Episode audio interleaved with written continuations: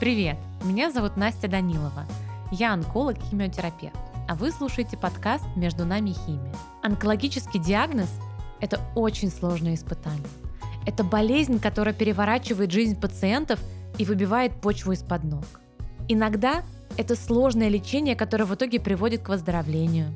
Иногда это хроническая болезнь, с которой пациенты живут. А иногда, несмотря на все наши усилия, это та болезнь, от которой пациент погибнет. Каждый день ко мне приходят пациенты и рассказывают свои истории.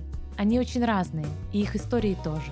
Есть трогательные, есть вдохновляющие, есть очень грустные, а есть и даже смешные. И наша работа не только назначать лекарства, делать операции, но и прислушиваться к этим историям. И я уверена, что делая это, мы становимся гораздо более живыми и человечными, потому что медицина – это в первую очередь люди. Но история есть не только у пациентов. Наша профессия такая сложная, интересная, разнообразная и живая, что каждый доктор сам по себе история, которую тоже очень важно услышать.